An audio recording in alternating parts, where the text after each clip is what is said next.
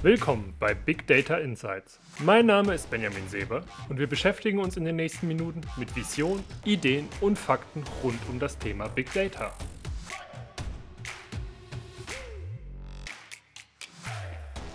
Und heute geht es um das Duell zweier Streaming-Architekturen, Lambda oder Kappa. Wo kommen wir eigentlich her, wenn wir über das Thema Datenverarbeitung reden?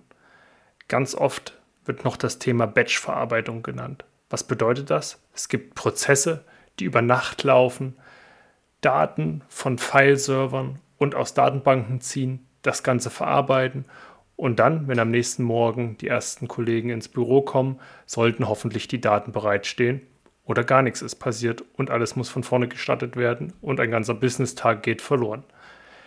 Wie kann man jetzt damit umgehen, wenn man das Ganze modernisieren möchte, beziehungsweise wenn man neue Anforderungen hat bezüglich Latenzen? Das heißt, ich möchte auf einmal nicht nur einmal meine Daten am Tag aktualisieren, beziehungsweise einmal in der Woche, je nach Größe der Daten, die ich laden muss, sondern wenn es darum geht, dass ich auf einmal Daten Realtime oder Near Realtime auswerten muss, weil ich vielleicht eine Produktion monitore, beziehungsweise weil ich direkt mit meinen Nutzern interagieren möchte oder im Kreditkartensektor vielleicht zeitnah Fraud auf den Kreditkarten erkennen will.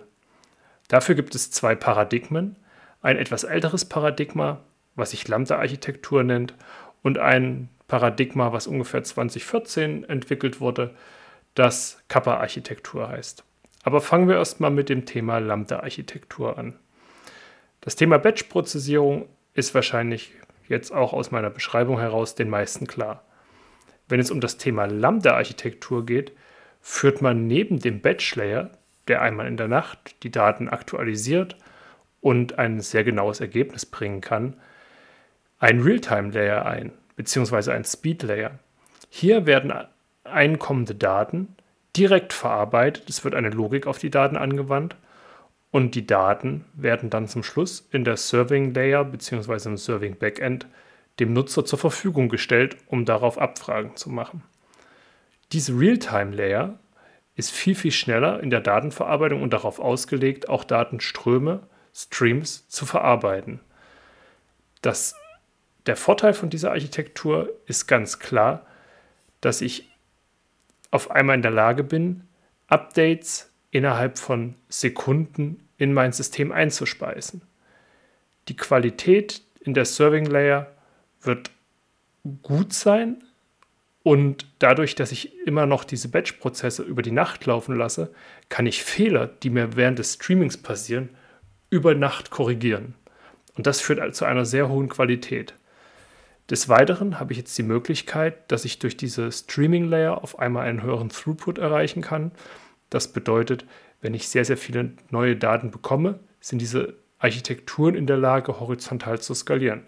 Das bedeutet, ich kann auf relativ günstige Hardware auf einmal im Zweifelsfall im eigenen Rechenzentrum mehr PCs hinstellen und kann das Ganze dementsprechend skalieren und erreicht damit einen höheren Datendurchsatz. Ein anderer Vorteil von dieser Lambda-Architektur ist, dass neue Events bzw. neue Daten als Events prozessiert werden. Das heißt, jede Änderung, die dann passiert an den Daten, ist wieder ein Event.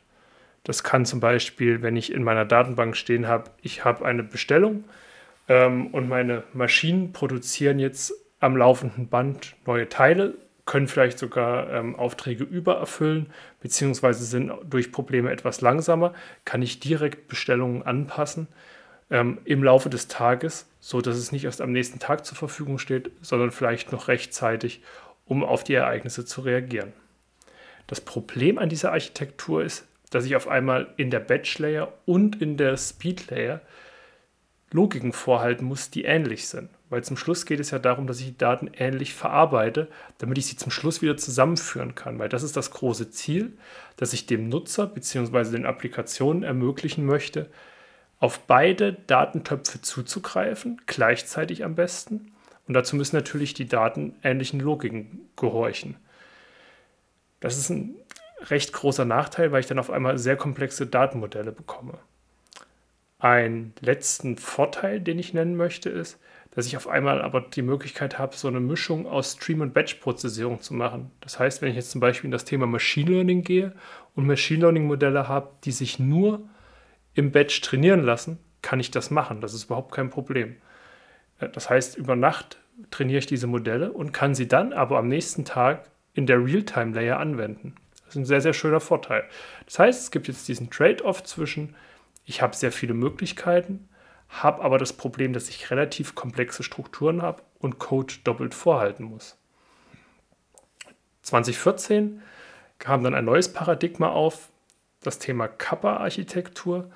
Und das wurde deswegen entwickelt, weil man gesagt hat, okay, ich habe jetzt diese komplexen Strukturen und wenn ich mit großen Datenmengen arbeite, sind komplexe Strukturen teilweise eher nicht so gut. Ich möchte auf neuen Technologien aufsetzen, die es mir ermöglichen, dass ich nur eine Logik schreiben muss, um meine Daten zu verarbeiten. Und das Ganze hat man dann gesagt, okay, wir nehmen die Lambda-Architektur und streichen einfach die Batch-Layer weg. Unsere Technologien ermöglichen es einfach, dass ich die Daten so verarbeiten kann, in dieser Realtime-Schiene. Das heißt zum Schluss, wenn ich jetzt zum Beispiel die Logik anpasse, beziehungsweise Fehler an meiner Verarbeitung habe, habe ich die Möglichkeit, aus den historisch gespeicherten Daten diese nochmal über eine Stream-Prozessierung in den Prozess einfließen zu lassen und nochmal neu zu berechnen.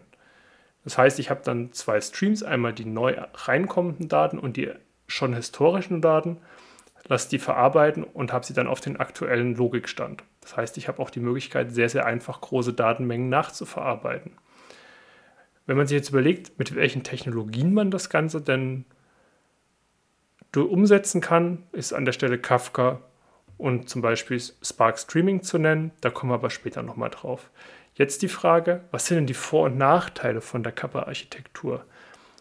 Fangen wir mit den Nachteilen an. Der größte Nachteil ist, dass man Modelle benötigt, die online fähig sind. Das heißt, wenn ich jetzt gerade ein Machine Learning Modell habe, was nicht online trainiert werden kann, dann kann ich diese Architekturmöglichkeit nicht anwenden.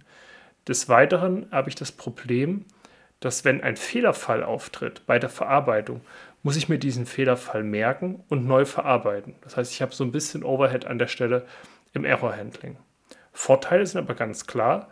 Ich habe auf einmal jetzt das, was ich auch als Nachteil genannt habe, diese Online-Fähigkeit, weil ganz, ganz viele Systeme können online betrieben werden, sei es zum Beispiel ein gleitender Mittelwert, den ich mitziehe, der sich mit der Zeit verändert, wo ich sage, okay, wenn er sich in der nächsten Stunde mehr als 5% verändert, dann gib mir bitte einen Fehler aus. Ich kann viele Machine Learning-Modelle auch online trainieren.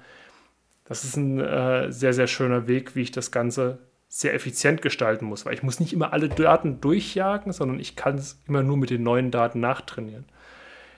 Ich habe weniger Komplexität, einerseits im Datenmodell, andererseits auf der Seite des Codes. Ich habe auf einmal keine Code-Doppelung mehr. Und das Schöne ist, die ganze Struktur skaliert horizontal. Jetzt ist natürlich die Frage, wie kann ich denn das Ganze umsetzen auf der technischen Schiene? Ich habe vorhin schon mal ein paar Technologien genannt. Und ich glaube, die Batch-Layer möchte ich an der Stelle einfach rausnehmen, weil das eine Technologie ist, die, glaube ich, sehr viele gut verstehen. Wenn da Fragen sein sollten, gerne Fragen in den Kommentaren. Aber kommen wir zur Streaming- bzw. zur Speed-Layer. Da gibt es Technologien wie Kafka und Spark Streaming und vielleicht ein bisschen auf die Eigenheiten äh, einzugehen. Kafka ist ein Message Broker bzw. eine Event Queue. Was bedeutet das? Die Daten kommen in dieses System rein und Kafka kümmert sich darum, dass die Daten nicht verloren gehen. Und das ist unglaublich wichtig, wenn ich in der Stream-Prozessierung bin, dass sich irgendjemand darum kümmert, dass Events nicht einfach irgendwie weg sind. Weil ich habe nicht dieses große CSV-File, was ich irgendwo ablege, wo dann alle Bits und Bytes geprüft werden, sondern ich muss mich darum kümmern, dass jedes Event erhalten bleibt und auch darüber hinaus, über die Verarbeitung hinaus erhalten bleibt, dass ich vielleicht nochmal nachprozessieren kann zeitnah. Dafür nutze ich Kafka. Kafka kann ich zwischenzeitlich auch zu Analysen benutzen, aber bleiben wir mal ein bisschen eher im traditionellen Sinne. Wenn die ganzen Events und Streaming-Daten jetzt in Kafka drin sind, schalte ich ein System nach, was sehr, sehr gut in der parallelen Verarbeitung und an, in der Anwendung von komplexen Logiken ist, wie zum Beispiel Spark Streaming. Spark ist unglaublich stark in diesem Bereich, große Logiken anzuwenden und kann das aber parallel ausführen. Spark Streaming holt sich jetzt die Daten aus diesem Kafka-Speicher bzw. aus dieser Kafka-Queue raus, prozessiert das und schreibt das Ganze dann in den Result-Speicher zurück. Das ist jetzt ein sehr, sehr schöner Weg. Jetzt ist natürlich die Frage, wenn ich jetzt das Ganze nochmal, wenn ich jetzt die Daten nochmal neu prozessieren möchte, sollte ich natürlich die Daten nicht nur am, im Kafka halten, weil da werde ich sie nur ein bis sieben Tage halten, je nachdem, wie man das Ganze konstruiert, sondern man sollte die Daten auch noch auf einem günstigen Object Store ablegen, wie zum Beispiel Amazon S3. Und jetzt ist die Frage, wie kann ich denn das Ganze, den ganzen Datenfluss schön orchestrieren? Und da gibt es zwischenzeitlich Tools, die unter dem Dataflow-Paradigma funktionieren, wie zum Beispiel Apache NiFi, die sich gerade nur darum kümmern, Daten von A nach B zu transportieren. Und zwar nicht irgendwelche Daten, sondern sich auch wirklich mit Events beschäftigen. Das heißt, man kann da sehr, sehr einfach so eine Replay-Operation orchestrieren, ohne dass man viel programmieren bzw. viel monitoren muss. Da bringen die Systeme sehr, sehr viel mit. Zum Schluss ist jetzt die Frage, für was entscheide ich mich eigentlich? Bleibe ich bei meiner Batch-Prozessierung? Will ich Lambda oder will ich Kappa? Die Antwort ist für das Thema Batch-Verfahren sehr einfach. Wenn ich in Probleme laufe, was Latenzen angeht, was die Aktualität angeht, was aber auch die Verarbeitungsmenge der Daten angeht, ähm, wo ich in Probleme laufe, dann ist es die Frage klar, ich muss irgendwas tun. Und dann muss ich mich für eine der beiden anderen Architekturmöglichkeiten entscheiden. Wenn man Daten hat, die vor allem stream- und eventlastig sind, wo ich wenig das Problem habe, dass ich Batch-Prozessierung machen muss, wo ich vielleicht auch ein bisschen einen Fehler akzeptieren kann, der bei einer Stream-Verarbeitung passieren kann, weil vielleicht doch mal ein Event bei einer Verarbeitung mit, mit rausfällt. Es ist immer noch da, aber es fällt nicht direkt auf, wie bei einer Batch-Prozessierung, wo ich dann direkt auf Validität prüfen kann. Dann kann man sich für die Kappa-Architektur entscheiden. Da spart man sich viel Aufwand, den man sonst ähm, in der Lambda-Architektur hat. Wenn es jetzt aber darum geht, Modelle auch über Nacht zu trainieren, verschiedene Datenstämme zu vereinheitlichen, die auch teilweise äh, im Batch kommen. Wie zum Beispiel, wenn ich jetzt von einem ähm, Datenbroker einfach ein großes CSV-Datei bekomme, ähm, die ich irgendwie in mein Data Warehouse laden muss. Das ist eher so ein Batch-Job, kann man auch als Streaming-Job aufziehen. Aber da bin ich dann eher im Bereich Lambda-Architektur, vor allem da ich an der Stelle auch die Möglichkeit habe, wirklich durch diese Batch-Prozessierung die Datenqualität in meiner Reporting-Schicht bzw. in meiner Zielschicht, wo auch meine Applikationen dann drauf aufsetzen, sehr, sehr hoch zu halten. Zum Schluss bleibt wieder nur noch zu sagen, schön, dass ihr eingeschaltet habt und die Episode gehört habt. Wenn ihr Fragen oder Anregungen oder andere Meinungen habt, gerne in die Kommentare schreiben. Ich versuche dann darauf zu antworten und freue mich, euch das nächste Mal wieder zu begrüßen.